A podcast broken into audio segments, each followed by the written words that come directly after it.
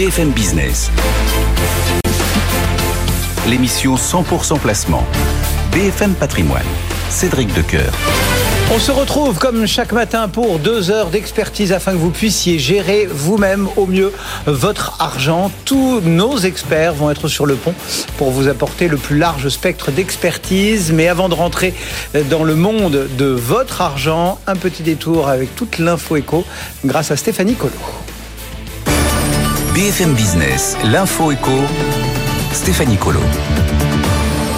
Et on commence avec des résultats d'entreprise dans le secteur des médias. D'abord TF1, le bénéfice net recule de près de 22% en 2022 à 176 millions d'euros malgré une progression des ventes de 3% tirée par les studios de production euh, Newen et l'effet mondial de foot. La marge opérationnelle, elle, euh, se replie à 12,6% après une fin d'année euh, plus difficile. Rodolphe Belmer est officiellement nommé PDG du groupe TF1 après la démission de Gilles Pélisson.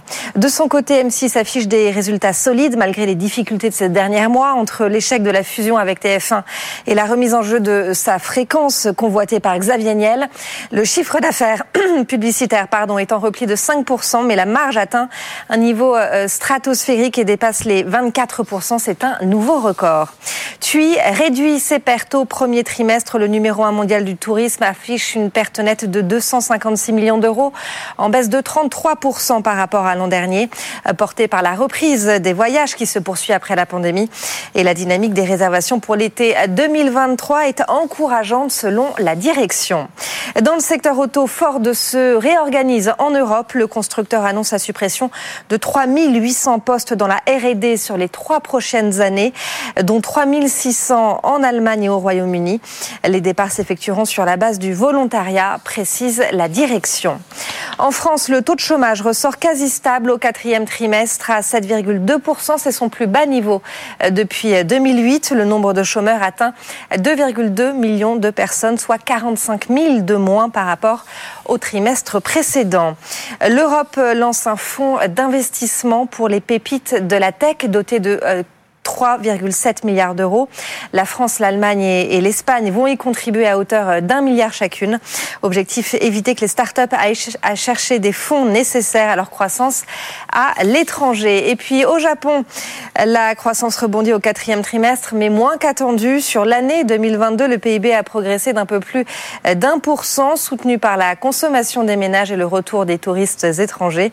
Et puis Tokyo choisit l'universitaire Kazuya Ueda comme nouveau gouverneur de la Banque centrale. Un choix surprise hein, qui alimente l'hypothèse d'un virage dans la politique monétaire de l'archipel, jusqu'à présent ultra accommodante, Cédric. Merci beaucoup Stéphanie. Rendez-vous à 11h pour suivre cette actualité économique. Et nous, tout de suite, on plonge dans le chaudron de la Bourse de Paris.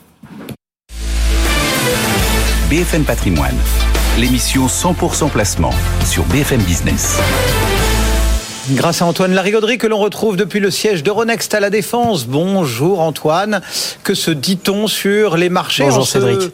Jour d'inflation, on va y revenir euh, largement avec Philippe Wechter dans un instant, mais voilà, c'est le grand rendez-vous de l'agenda macroéconomique. J'imagine que euh, sur les tables, on a un petit peu les, les yeux rivés euh, vers ce chiffre.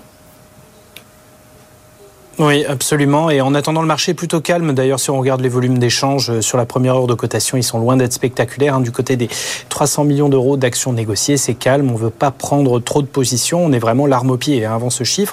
Pourquoi? Ben, Tout simplement parce que depuis quelques semaines, euh, on a quand même des signaux un petit peu alarmants euh, d'une éventuelle reprise de l'inflation. Elle avait tendance à se modérer ces derniers temps, accréditant le fait que la politique monétaire de normalisation hein, de la Fed était en train de, de les faire taire bah, on a quand même des révisions à la hausse de certains euh, paramètres de ces composantes de l'inflation depuis quelques semaines et on a des analystes qui disent attention, on pourrait avoir une très mauvaise surprise justement avec la publication de ces données.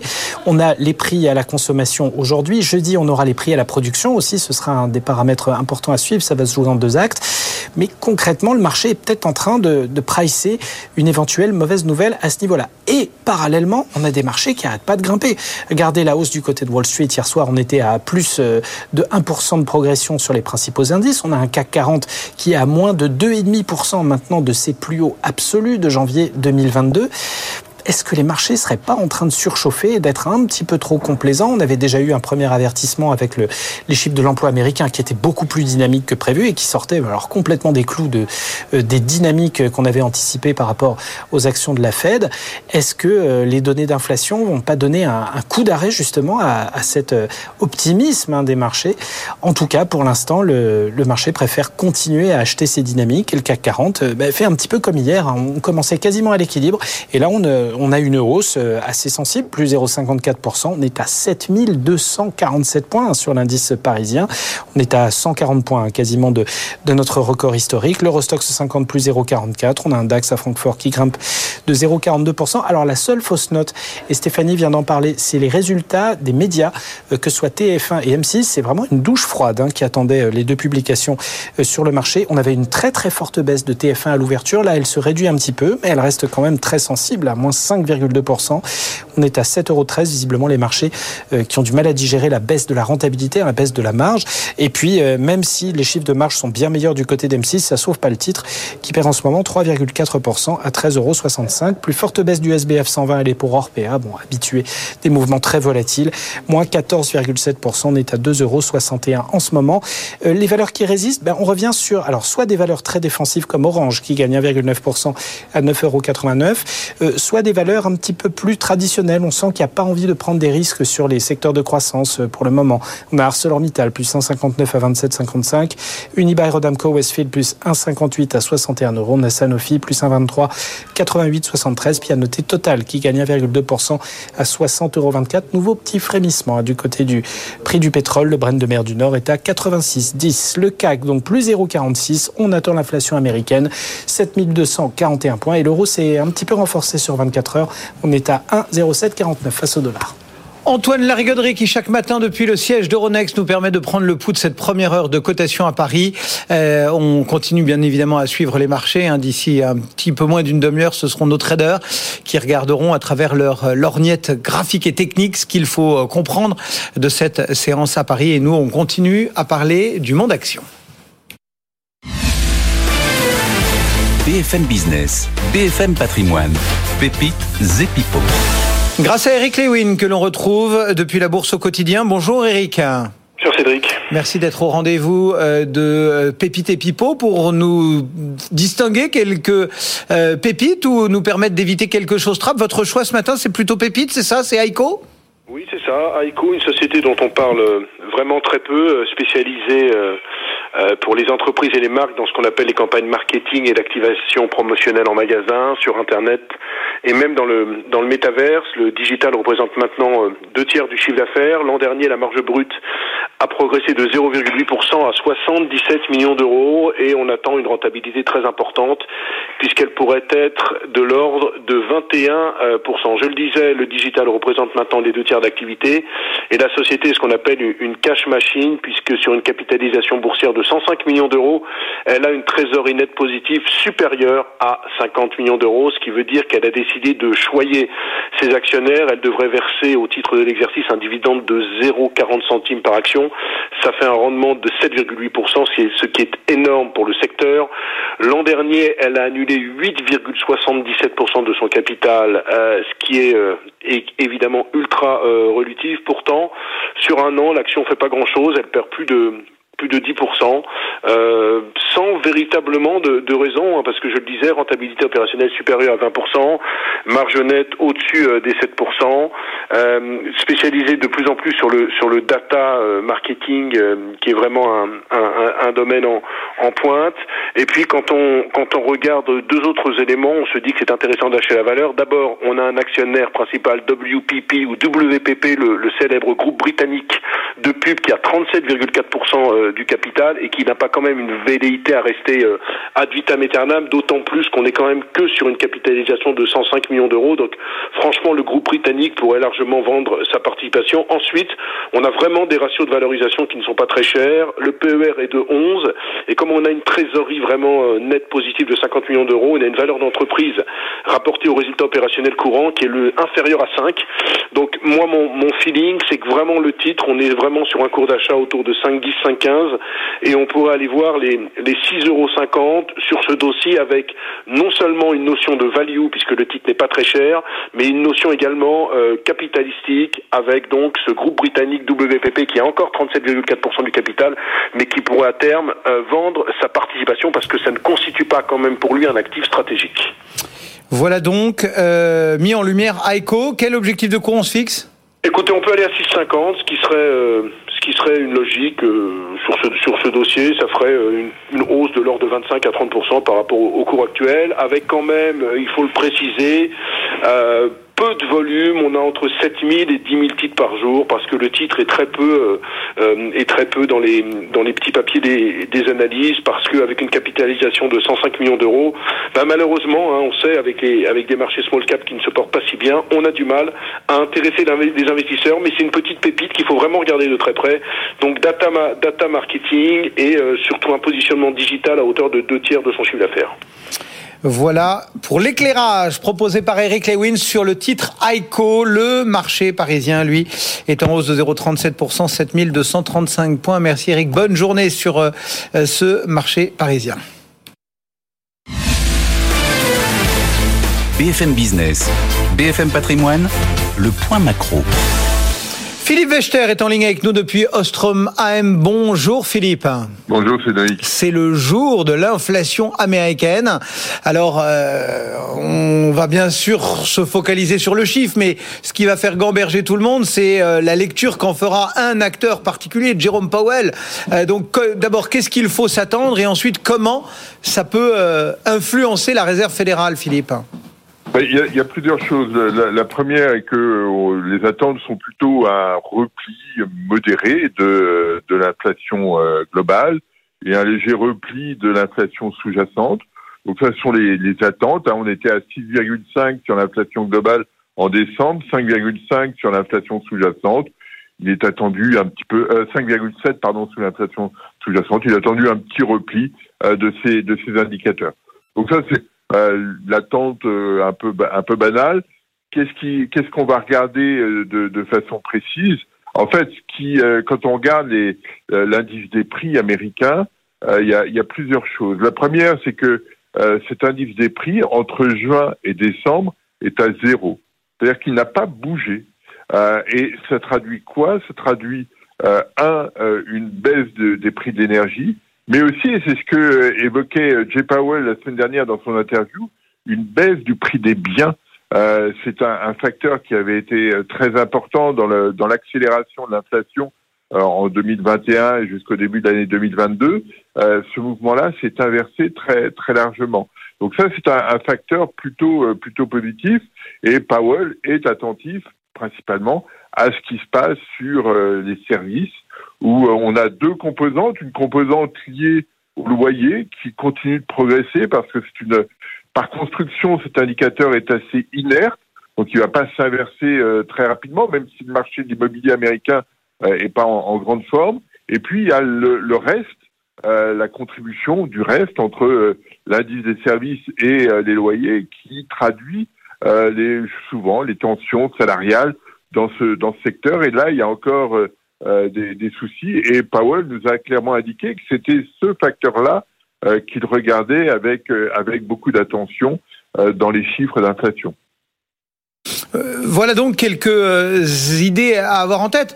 On a l'impression qu'il y a une forme de match finalement depuis des semaines, Philippe, entre euh, la Fed d'un côté qui assure, comme vous l'avez rappelé, que son, chemin est clairement balisé, qu'il faudra du temps avant d'en arriver à ce que les marchés eux voient beaucoup plus près, à savoir le, vrai entre guillemets pivot, le fait qu'il y ait une baisse de taux. qui va gagner le match, les marchés ou la Fed? Bon, on ne combat pas la Fed, si je puis dire. Certes, euh, c'est ce, le, ce que dit l'adage, mais bon. Le, le, sentiment quand on écoute les, les, gens de la Fed, que ce soit Powell, que ce soit Brennard, hein, qui sont des, des, décideurs majeurs euh, au sein du, du conseil euh, du FOMC, euh, c'est que l'inflation, c'est un peu comme, comme une hydre à plusieurs têtes. il faut être sûr de les avoir de couper pour être sûr que l'inflation ne reviendra pas. C'est pas parce que on a coupé deux têtes, trois têtes que la guerre est finie. Et le, la Fed aujourd'hui a cette idée en tête, c'est que il faut il faut prendre du temps pour être sûr que à un moment donné, on ne reverra pas l'inflation ressurgir parce qu'on a mal appréhendé tel ou tel facteur. Et donc le, les baisses de taux, je pense que euh, il faut probablement les attendre plus en 2024 qu'en 2023. Et, euh, et, donc, on verra à ce moment-là comment les choses évoluent. Mais pour l'instant, les données macroéconomiques ne, euh, doivent pas inciter la Fed à, changer d'allure très vite. Et, au, au, pire, elle va remonter ses taux et les maintenir à un niveau élevé tout au long de l'année pour être sûr que, à la fin, les salaires ralentissent effectivement, ce qu'ils ont commencé de faire, mais qu'il n'y a pas de, de, risque majeur de voir l'inflation ressurgir euh, de façon un peu c'était le cas dans les années 70, hmm. où euh, quand l'inflation avait baissé, la Fed avait euh, baissé ses taux d'intérêt très vite derrière, et l'inflation avait ressurgi. Et fort de cette expérience, la Banque centrale américaine n'a pas envie du tout de revenir sur ce type de, de situation.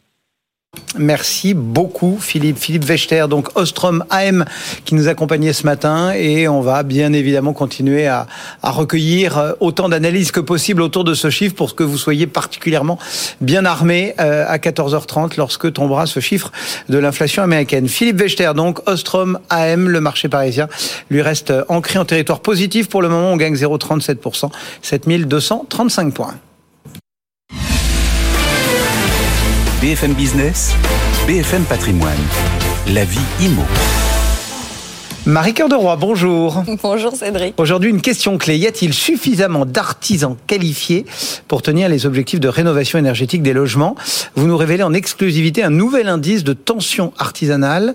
Ça nous vient de chez Hiro euh, et ça montre qu'il y ait une réelle pénurie. Oui, c'est-à-dire on pose la question, mais en réalité, on a déjà la réponse. Merci Marie. C'était la chronique la plus courte de l'histoire des chroniques. Euh, en fait, oui, clairement, les artisans qualifiés sont trop peu nombreux et ils sont mal répartis sur le territoire. Ça, c'est une évidence. Cet indice de tension artisanale, donc, nous donne la mesure de ce manque, de cette pénurie énorme d'artisans. Alors attention, je, je précise, euh, je vais vous parler des artisans RGE. Vous savez, euh, ceux qui ont reconnu garant, garant de l'environnement. Pourquoi RGE bah Parce que ce label, ça permet à ceux, aux particuliers qui font appel à ces artisans-là de bénéficier d'aide publique type ma prime rénov. Donc autant passer par un artisan RGE, sinon vous n'avez pas l'aide. Et alors le problème, c'est que les artisans RGE aujourd'hui, c'est 5%. 5% des entreprises du bâtiment en France, ça veut dire en gros 65 000 entreprises. Donc c'est pas grand-chose évidemment. Et donc je vous le disais, les disparités géographiques, elles sont énormes. Donc là, euh, ce que nous dit euh, le spécialiste de la data Hiro, c'est qu'on a euh, plus de 7% d'entreprises labellisées RGE en région Pays de la Loire, Bourgogne-Franche-Comté, Bretagne ou Normandie un peu plus de 7%, et on passe à 1%, voire moins, en Ile-de-France, en région PACA ou en Corse. Alors au final, hein, nous dit Hiro, c'est quand même assez dingue, c'est 65 000 entreprises labellisées RGE. En fait, elles se domicilient sur environ 17 000 communes en France. Autrement dit, je l'avance autrement, vous avez euh, pas du tout d'artisans RGE dans la moitié des villes de France. Eh bien, Bon, euh, cela étant dit, les, les artisans, c'est pas parce qu'ils sont enregistrés euh, euh, dans telle ville que euh, ils ont pas une petite camionnette pour. ils se déplacent. Ils se déplacent, j'imagine, non? Oui, ils se déplacent. Mais le problème, c'est qu'ils peuvent pas se déplacer partout en France. Et c'est là où c'est intéressant, c'est que du coup, cet indice de tension artisanale, Hiro a été assez malin parce qu'ils ont pris pas mal de, de données en compte pour calculer justement la pertinence et cette tension artisanale ou pas. Alors d'abord, on regarde où ils peuvent se déplacer à peu près. Et donc là, ce que nous dit Hiro, c'est que par exemple, à Paris, théoriquement, vous avez 5000 artisans qui peuvent venir euh, se déplacer à Paris pour venir travailler à Paris. On passe de 5000, plus de 5000 à Paris à 5. 5 en Corse ou euh, dans les zones montagneuses. Vous voyez ces, ces disparités géographiques quand je vous dis que c'est énorme, c'est énorme. Et là, effectivement, Hiro a pris euh, des distances raisonnables pour les artisans pour se déplacer et aller sur le terrain. Et alors, autre élément, quand on prend en compte, parce qu'évidemment, il suffit pas de dire où sont les artisans et où ils peuvent se déplacer, mais quels sont les besoins localement. Donc, du coup, Hiro a pris en compte le nombre de logements d'un côté et ils ont aussi pris en compte la part des passoires thermiques qui sont évidemment beaucoup plus concernés par la rénovation énergétique. Et ben là, c'est assez intéressant parce que vous voyez qu'effectivement, vous avez des endroits où il y a beaucoup d'artisans, mais il y a tellement de logements et tellement de logements à rénover qu'on est sur des marchés en tension. Donc là où la tension artisanale est la plus forte, nous dit Hiro, c'est dans les environs de Nantes, dans les environs de Bordeaux et globalement hein, sur toute la côte atlantique, sur toute la côte méditerranéenne et évidemment dans les zones montagneuses, que ce soit du côté des Pyrénées ou des Alpes. Mmh. À l'inverse, l'indice de tension artisanale est relativement faible, bah évidemment hein, du côté de Paris, du côté de Strasbourg et du côté de Lyon. Marie Cœur de Roi. Et on accueille maintenant Séverine Amat pour Guy Bonjour Séverine. Bonjour Cédric. Merci de nous avoir rejoints. On va poursuivre dans cette passion passoire qui euh, fait vibrer Marie Cœur de Roi euh, euh, jour après jour. C'est pour Cédric qu'on en parle exactement. Euh, qu'est-ce que, qu'est-ce que vous vous êtes penché un petit peu là-dessus euh, et vous avez essayé de regarder euh, ce que ça nous disait, ce que, quel était l'état des lieux, quelles étaient un peu les personnes. Voilà, qu'est-ce qu'on peut se dire sur ce marché particulier, sur les occasions qu'il y a peut-être, sur les risques aussi. on voit avec ces, ces, ces, ces données que nous donne Marie en fait, on, s'est posé la question de savoir si euh, euh, le retour en force des acquéreurs était euh, avéré et si la grande braderie des prix à l'échelle nationale était confirmée. Donc on, a cherché au travers des chiffres et notamment du baromètre Guy à savoir si effectivement on allait vers une baisse des prix euh, et, première idée reçue, on ne va pas vers une baisse des prix, Cédric, en ce début d'année, puisque le baromètre Guy sur janvier fait état d'une hausse des prix de plus 4,5%. Alors le baromètre Guy il analyse 3 millions de biens à l'échelle nationale. Hein.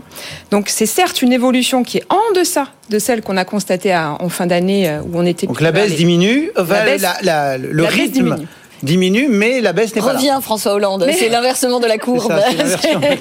Alors la baisse diminue, mais la baisse n'est pas là. C'est-à-dire que euh, quand on regarde aussi les prix de vente euh, des biens en fait mis en vente dans les 550 agences Guy on voit qu'il y a une évolution qui est de plus 1,5% des prix à l'échelle nationale. C'est-à-dire voilà, vous avez en fait pour, pour, pour le faire très clairement, Séverine, on a à la fois euh, des marges de négociation qui ne bougent pas. Non par rapport à l'année dernière. En revanche, vous avez une hausse des prix qui est un petit peu plus faible, voire nettement plus faible euh, que l'année dernière. C'est à peu près ça l'idée. C'est à peu près ça. Après, sur les 12 régions analysées, parce qu'on a exclu la Corse, c'était pas assez exhaustif, on a quatre régions qui, euh, en ce début d'année, commencent à baisser. Par exemple, euh, l'Auvergne-Rhône-Alpes qui accuse une baisse de 7 points. on a aussi l'Île-de-France et le Grand Est avec moins 4%. Et puis, la Nouvelle-Aquitaine avec 3%. Mais globalement, ça veut pas dire, loin de là, et une hirondelle n'annonce pas le printemps, qu'on va vers une baisse des prix avérés. Mais, mais ça veut dire quoi, Séverine? Parce qu'effectivement, en fait, on se dit, bon, de toute façon, les taux d'intérêt remontent. Euh, à un moment donné, ça grève le pouvoir d'achat des acheteurs.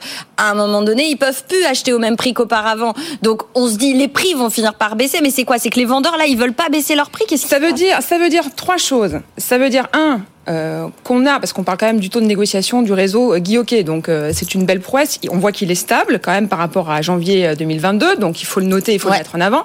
Donc ça veut dire en un que les agents immobiliers tiennent leur prix, tiennent le marché et tiennent leurs négociations. Ça veut dire qu'ils ils estiment bien en amont, ça il faut le dire, et que l'estimation c'est une des premières forces d'un agent immobilier aujourd'hui. Euh, ça veut dire en deux qu'on a des vendeurs qui sont pas forcément dans la phase de baisse des prix. Ils ont pas, ils sont un peu dans le déni encore. Ils n'ont pas compris qu'il y avait un retournement qui allait peut-être arriver ou qui n'arrivera pas. On ne sait pas. On est sur une photographie sur le premier mois de l'année. On tire pas des conclusions, on tire des tendances. Donc on a ces vendeurs qui sont des vendeurs de confort finalement qui sont pas forcément dans l'urgence tant que ça parce qu'ils ont le temps. Mm. Ils sont dans le dans l'expectative de l'instant, du moment. Et aujourd'hui, il y a que 4 régions sur 12 qui sont à la baisse. Mm. Et on a aussi euh, deuxième euh, idée reçue, que l'on vient un petit peu euh, déjouer ici, un nombre de passoires finalement qui est stable. Ça, c'est toujours le réseau Mais... qui le dit. On est à 8,1% en ce mois de janvier de, de, de, de, passoires énergétiques sur le stock global des biens à la vente. On était à 7,7 l'année dernière. Ouais, donc ça n'a quasiment pas bougé. vous, ce que vous dites, c'est attention à ceux qui nous disent euh, là, c'est la grande braderie sur les passoires, tout le monde met en vente faute de pouvoir rénover, etc. Vous nous dites, c'est plus subtil que ça quand même. Bah, c'est plus, c'est vraiment plus subtil. Et les chiffres parlent d'eux-mêmes. On a un taux de négociation qui est ISO, qui reste stable par rapport à l'année dernière. Donc ça veut dire qu'on estime bien et que quand on estime bien, eh bien la marge de négociation derrière quoi qu'on en dise, elle est limitée. On a des vendeurs qui sont pas encore prêts à accepter cette, euh, cette bascule, ce bascule du marché et qui sont euh, dans l'expectative de, euh, d'attendre. Et on a par contre des acquéreurs qui devraient quand même reconsidérer leur délai de l'attente et leur, leur attentisme. C'est-à-dire qu'on a des taux qui montent, qui frôlent les 3%, voire même les 4%, pour reprendre ce que vous disiez cette semaine. on ne pourra pas effectivement envisager une baisse de 20 à 25% pour récupérer cette augmentation sur les taux.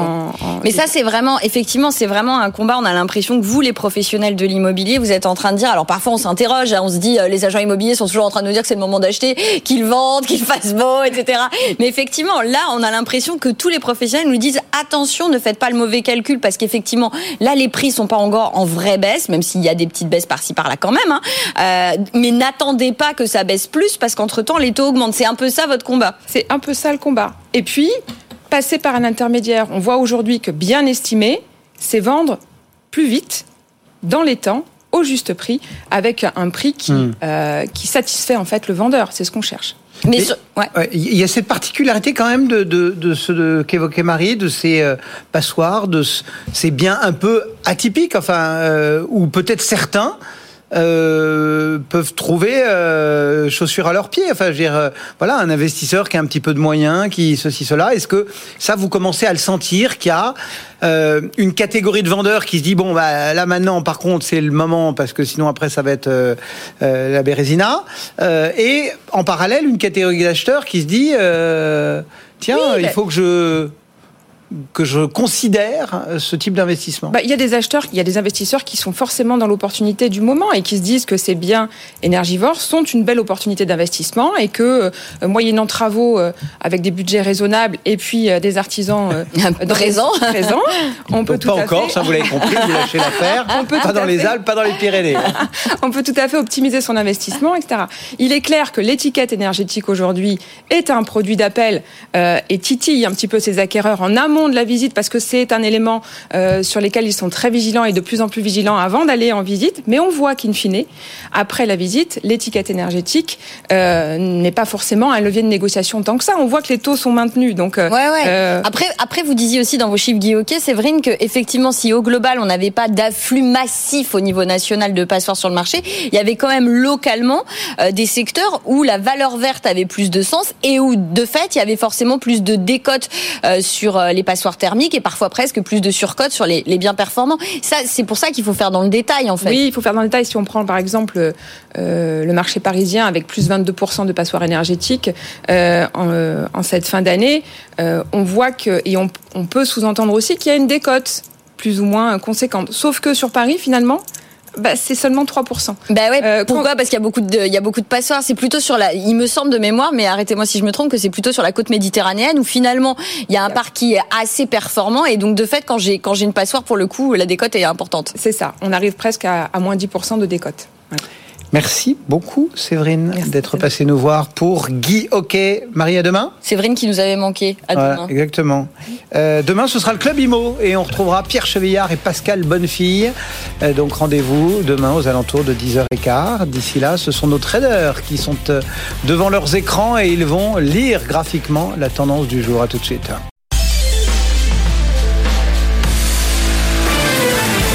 BFM Business l'émission 100% placement. BFM Patrimoine. Cédric Decoeur. Chaque matin à 10h30, deux traders sont à votre service et on retrouve ce matin Romain Daubry depuis Bourse Direct et Jean-Louis Cussac depuis Perceval Finance Conseil. Bonjour à tous les deux et merci d'être au rendez-vous.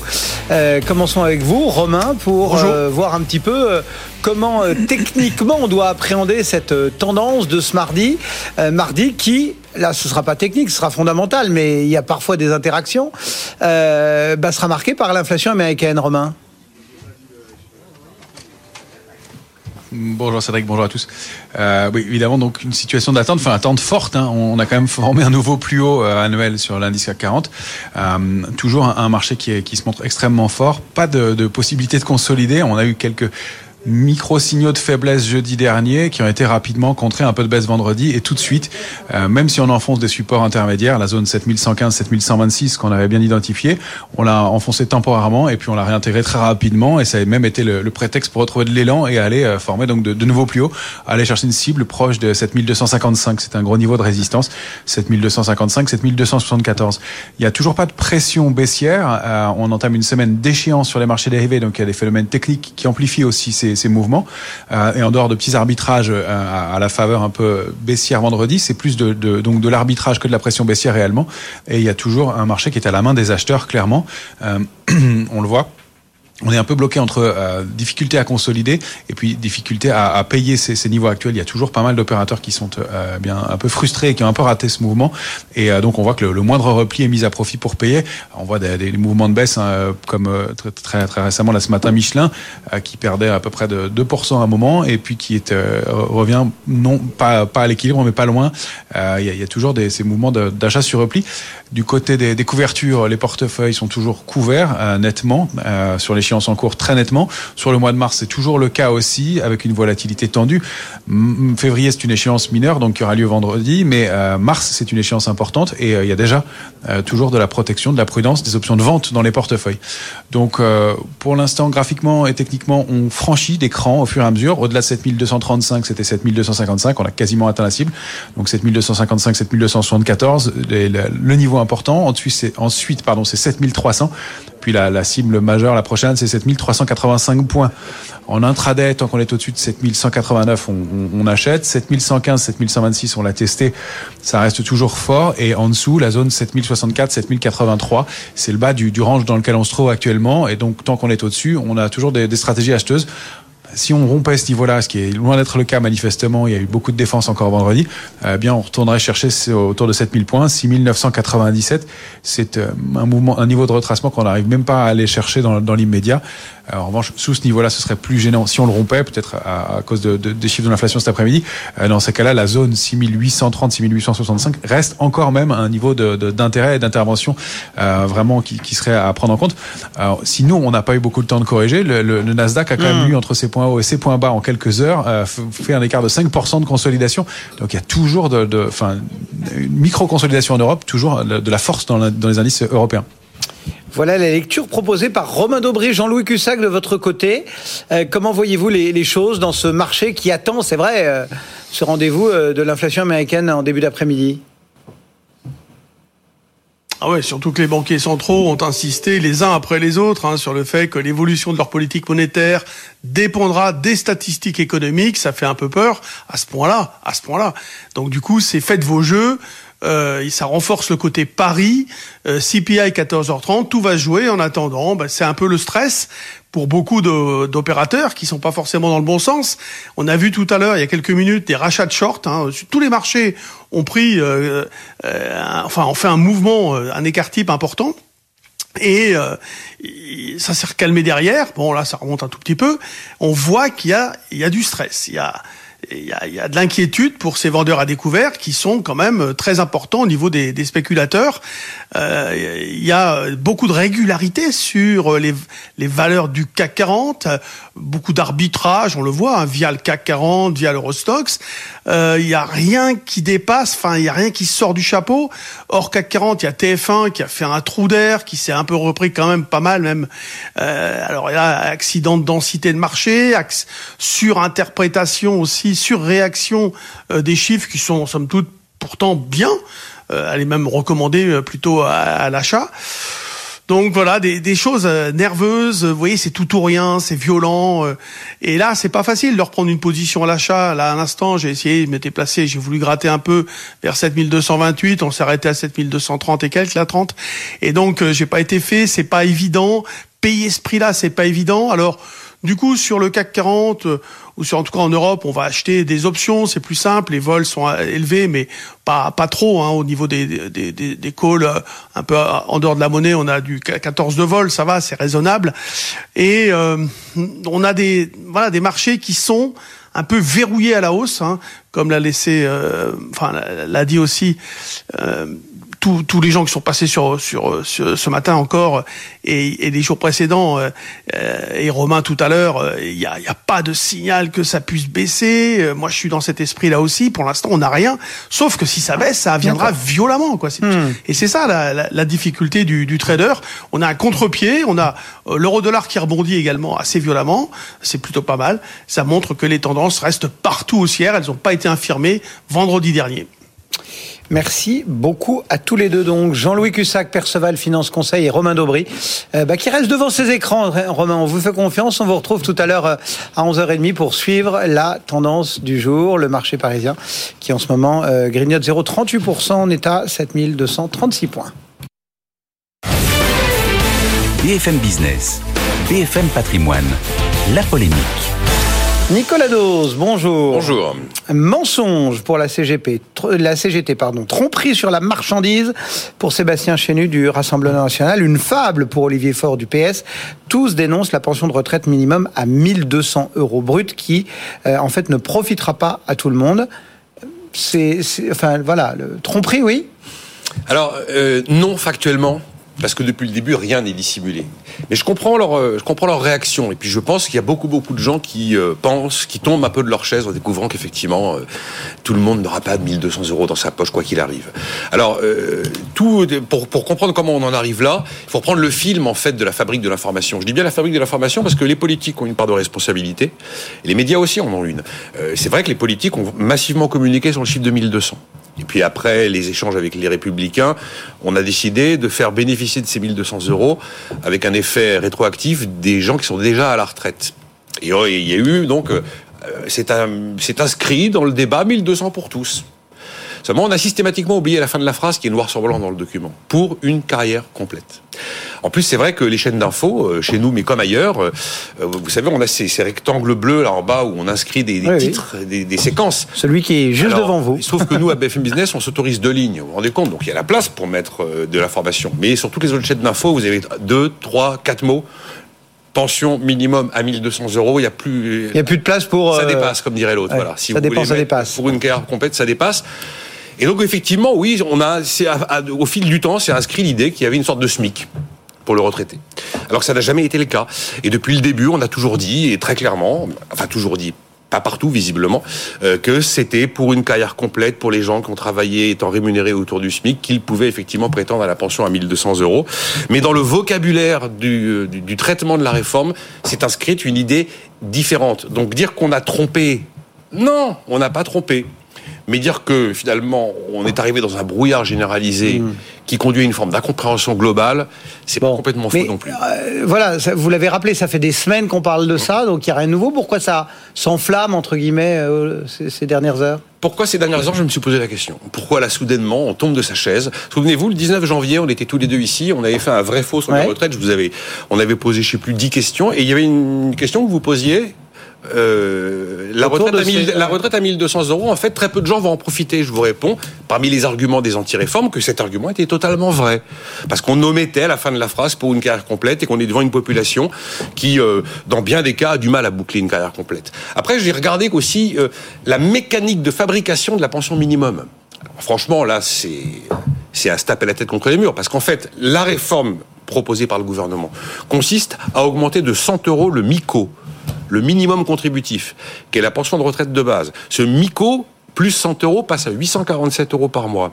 Et on arrive à 1200 euros brut en ajoutant la retraite complémentaire et en prenant la moyenne de la retraite complémentaire qui peu ou prou nous amène à 1200 euros brut. Vous voyez le truc.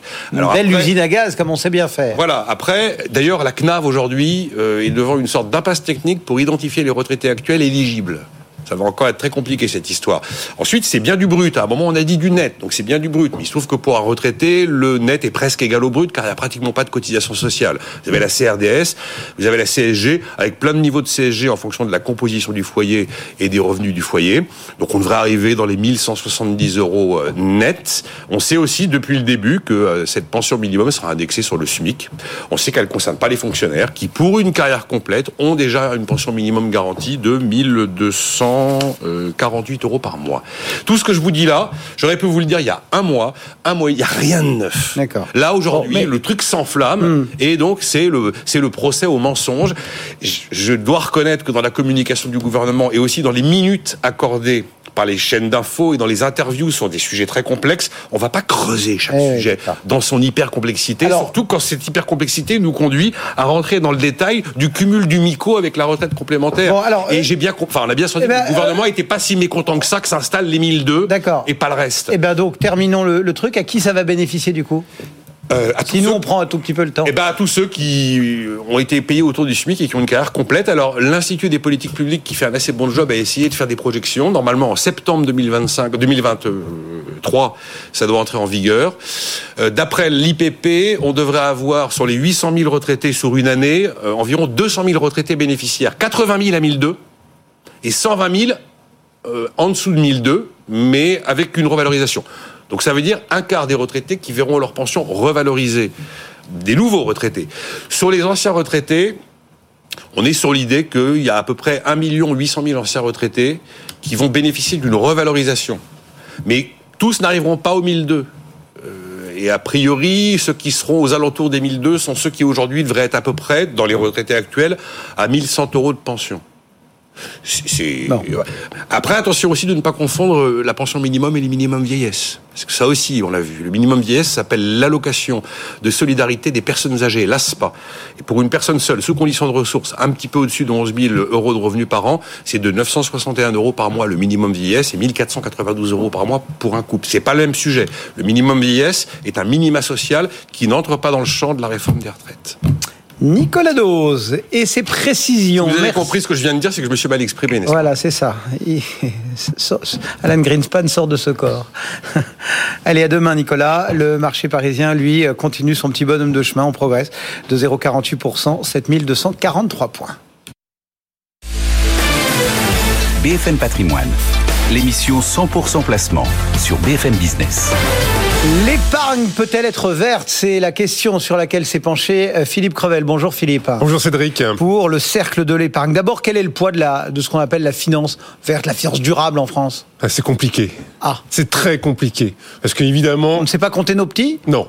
La finance verte, il y a plein de labels, il y a plein de catégories. Et donc en fait, ça peut varier si on prend le chiffre de la Banque de France, ça c'est sérieux, aux alentours de 260 milliards d'euros, mais on peut monter jusqu'à 700 milliards d'euros si on prend l'ensemble ah des fonds ISR. Simple triple, quoi. Oui, tout à fait. Globalement, on va dire que ça représente à peu près 9 à 10% de l'épargne en France.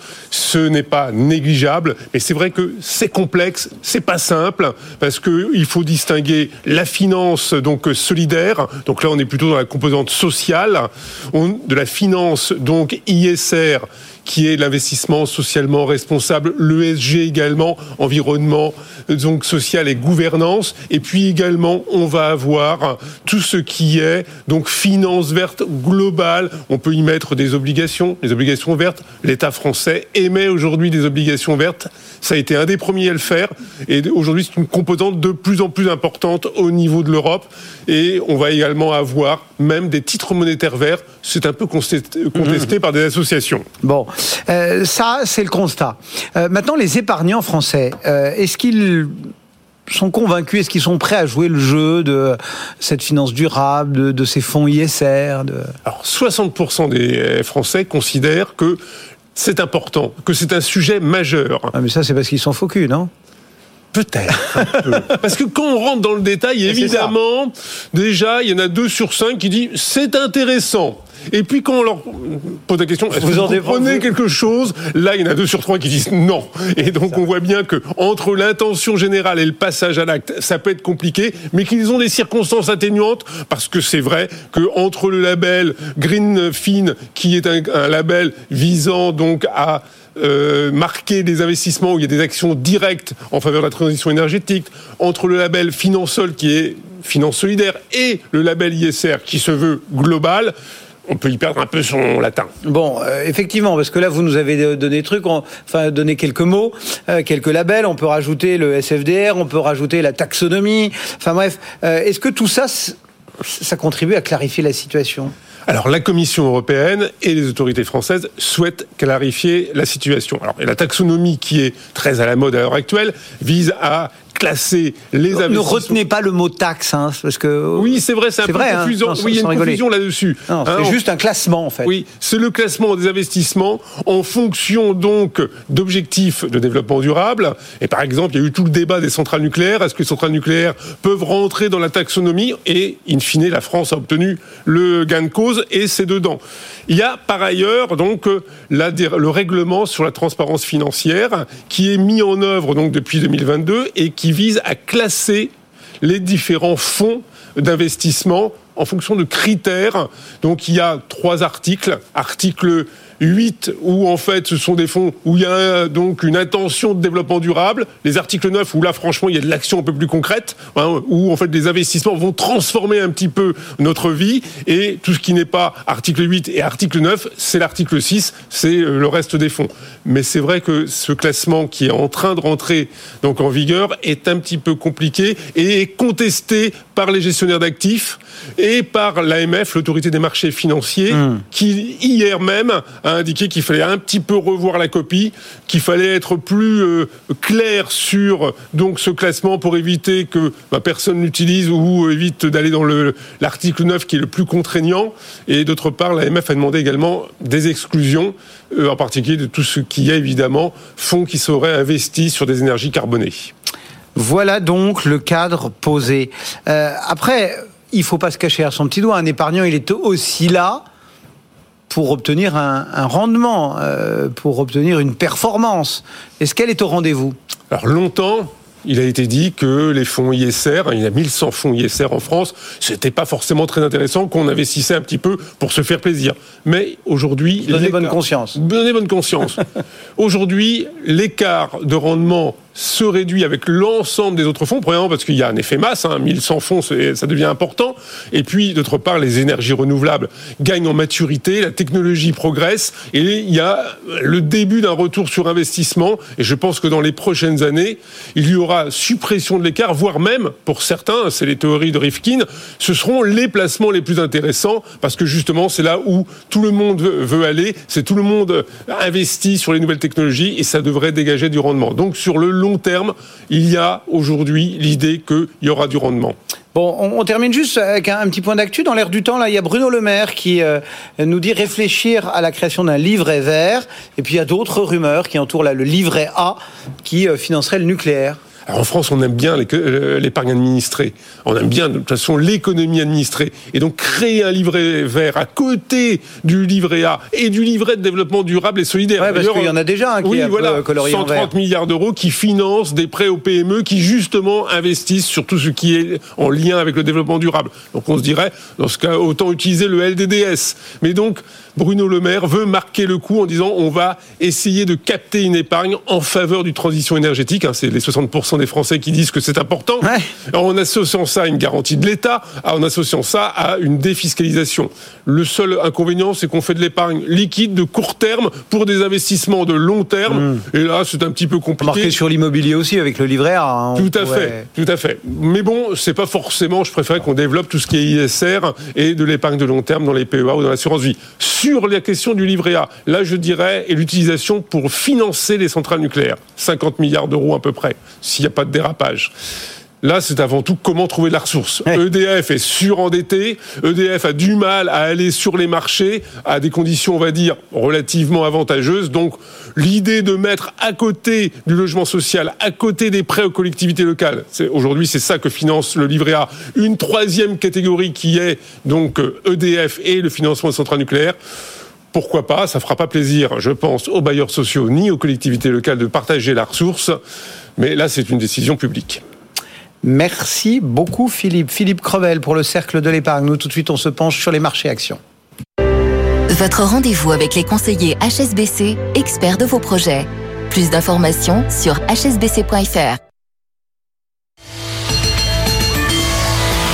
Et c'est du vert qui prévaut en attendant le début de l'après-midi et la publication de l'inflation américaine. Le CAC s'adjuge 0,46%, 7242 points. On grimpe aussi sur l'Eurostock 50, plus 0,25. C'est un petit peu plus modeste. Du côté des principaux arbitrages, Orange, BNPP et Thales Trust les premières places de l'indice.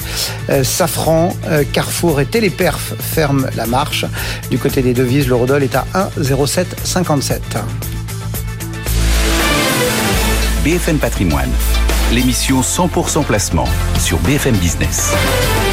Allez, un peu de technique patrimoniale. Désormais, on accueille Laure Varastet. Bonjour Laure. Bonjour. Pour l'ingénierie patrimoniale Dodo BHF. Et on va euh, parler en ce moment de quelque chose que tout le monde a en tête, je pense, mais que chacun appréhende peut-être pas tout à fait dans, l'entièreté de, ce concept, c'est l'indivision. Euh, qu'est-ce qu'une indivision? Si on veut essayer de donner une définition un peu simple, indivision, c'est simplement de détenir un bien à plusieurs. Un bien ou plusieurs biens.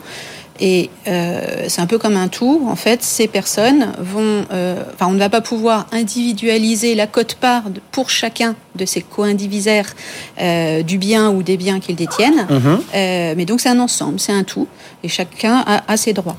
Ce qu'il faut, euh, enfin, on va voir la création de ce type d'indivision à plusieurs occasions. Alors ça peut être simplement, par exemple, quand des époux mariés en séparation de biens vont acheter ensemble leur résidence principale, par exemple, mhm. ils sont en indivision. On va retrouver également des indivisions à l'occasion de transmission, une transmission par décès ou par donation hein, d'ailleurs. Les héritiers ou euh, les donataires vont se retrouver en indivision sur les biens qui leur auront été transmis.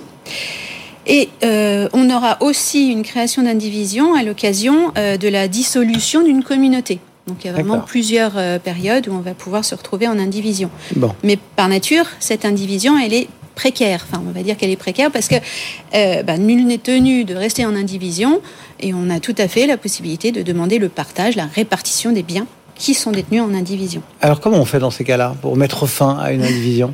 Alors il y a une méthode simple, si on se met d'accord et on cède le ou les biens que l'on détient ensemble. Ça c'est presque le plus simple, pour autant qu'on soit d'accord. Euh, et la cession, en fait, va être euh, automatiquement mettre fin à l'indivision, puisqu'on va pouvoir se répartir le produit de la cession entre individus. On peut pas découper la maison en tranches, mais le produit de la vente, oui. Voilà, ça sera plus simple. Euh, la deuxième méthode, le partage, qui, comme son nom l'indique, on va en fait trouver un accord pour répartir en plusieurs lots euh, les, les, différents biens qui seront, euh, qui font partie de l'indivision. Et la dernière solution, c'est la licitation. La licitation. La licitation. C'est le fait qu'un des indivisaires va pouvoir euh, racheter la cote-part des autres indivisaires. D'accord. Donc, on est trois sur la maison, je veux la garder. Oui, je, je vous la rachète. la cote-part des autres. Est-ce que tout ça, euh, parce qu'il y a quand même pas mal d'opérations que vous nous avez proposées, tout ça a un coût, j'imagine? Oui, c'est rarement gratuit. Non? Euh, quand je parlais de la cession, évidemment, qui dit cession dit potentiellement plus-value. Plus-value, euh, s'il y a une plus-value, il y aura un impôt mmh. dans la catégorie de revenus, évidemment, qui sera concerné. dans le cadre du partage ou de la licitation, en fait, on va parler d'un autre impôt qui est peut-être un peu moins connu, on, entend, en tout cas on en entend un peu moins parler, c'est le droit de partage. Et ce droit de partage, alors, pourquoi on le connaît peu Peut-être parce que son taux, pendant longtemps, il a été relativement réduit hein, par rapport aux impôts sur les plus-values. Euh, les taux sont beaucoup Donc, du coup, on n'y faisait pas attention Peut-être. Alors, il a été pendant longtemps 1,1% et il a été porté à 2,5%. Et on en a reparlé il n'y a pas si longtemps que ça, euh, à savoir pour la loi de finances 2021, puisque euh, le, le, gouvernement, la loi, a instaurer euh, un taux réduit, on va dire, de ce taux euh, de ce droit de partage euh, et de le ramener à 1,1%, mais dans certains cas uniquement. Ça, je, reviendrai dessus. il est du quand? Eh bien, en fait, il est dû au moment justement du partage réel. Mais ce taux, il est, enfin, il y a quatre conditions pour qu'il soit réellement acquitté, ce droit de partage. Mm-hmm. Alors, sans, sans faire une lapalissade, il faut qu'il y ait effectivement une indivision au moment du partage et que l'on puisse prouver cette indivision. Bon, ça, jusque-là, on pouvait s'en douter. Mhm. Euh, quatrième condition, il faut qu'il y ait un acte, un acte écrit. Ça veut dire que s'il y a un accord verbal, il n'y aurait pas ce droit de partage. Et puis, ben, dernier point effectivement important, c'est qu'il y ait une réelle répartition des différents biens qui font partie de l'indivision. S'il n'y a pas de partage, il n'y aura pas le droit de partage qui est dû. Ça veut dire quoi? Ça veut dire que euh, on peut euh, finalement se retrouver dans la situation où, bah, en fait, l'indivision ne, reste euh, au fur et à mesure du temps, mais c'est bien au moment où on arrive à, avoir, à, conjuguer ces quatre particularités, enfin ces quatre conditions, que le droit de partage sera dû. Vous avez souligné l'évolution de ce, droit. Mhm. Euh, est-ce qu'on peut en dire un peu plus? Pourquoi cette évolution? Alors j'avoue qu'on n'a pas tout à fait compris quand on avait eu l'augmentation de 1,1% à 2,5% euh, ce que ça pouvait euh, rémunérer en plus, hein, parce que c'est exactement la même, même méthode de calcul ou pas. Donc peut-être que l'administration avait un budget à, clôturer. en revanche, oui, il y a une deuxième phase là qui est plus récente. Depuis le 1er janvier 2022, le taux réduit donc à 1,1% est applicable mais pas à tous les partages d'indivision, uniquement quand on va mettre fin euh, à des partages, enfin, à des séparations. Il va intervenir quand il y aura une séparation de corps, quand il y aura une séparation de partenaires paxés ou de divorce. Et uniquement dans, cette, dans ces situations-là. Et ça, c'est. Quand, entre guillemets, c'est subi et pas quand c'est choisi, finalement. Alors, non, parce que finalement, la licitation, ah euh, alors c'est vrai que euh, on le choisit, mais on n'a peut-être pas non plus le choix. C'est-à-dire que si on veut vraiment mettre fin à l'indivision, on va juste mhm. trouver un accord. Euh, la licitation, et là il y a une réponse ministérielle qui vient de, le confirmer, la licitation ne sera pas considérée comme étant un, partage de, justement séparation d'intérêts économiques communs. Non, ça sera, le taux de 2,5% sera applicable. On n'aura pas droit à ce taux réduit. Du coup, une fois qu'on s'est dit tout ça, est-ce que vous avez un petit conseil pour nos auditeurs pour qu'ils se comportent ou qu'ils appréhendent bien ces questions de droit de partage Alors, j'irai pas jusqu'à conclure qu'il vaut mieux divorcer ou se séparer de son conjoint plutôt que de décéder. Mais c'est vrai que si on raisonnait sur ce taux de droit de partage, il faudrait en arriver là. Mais euh, non, aujourd'hui, il y a un beau soleil, un beau ciel bleu. On est le 14 février, donc je vais plutôt vous souhaiter une très bonne Saint-Valentin. écoutez, voilà qui est fait. Merci beaucoup, Laure. Laure Varastet et l'ingénierie patrimoniale euh, Dodo BHF qui nous accompagne très régulièrement. Dans un instant, on va filer faire un détour sur les marchés grâce à Sarah Thirion. Puis n'oubliez pas non plus les replays qui vous attendent sur le site ou sur vos plateformes préférées. À tout de suite. BFM Patrimoine, l'émission 100% placement sur BFM Business.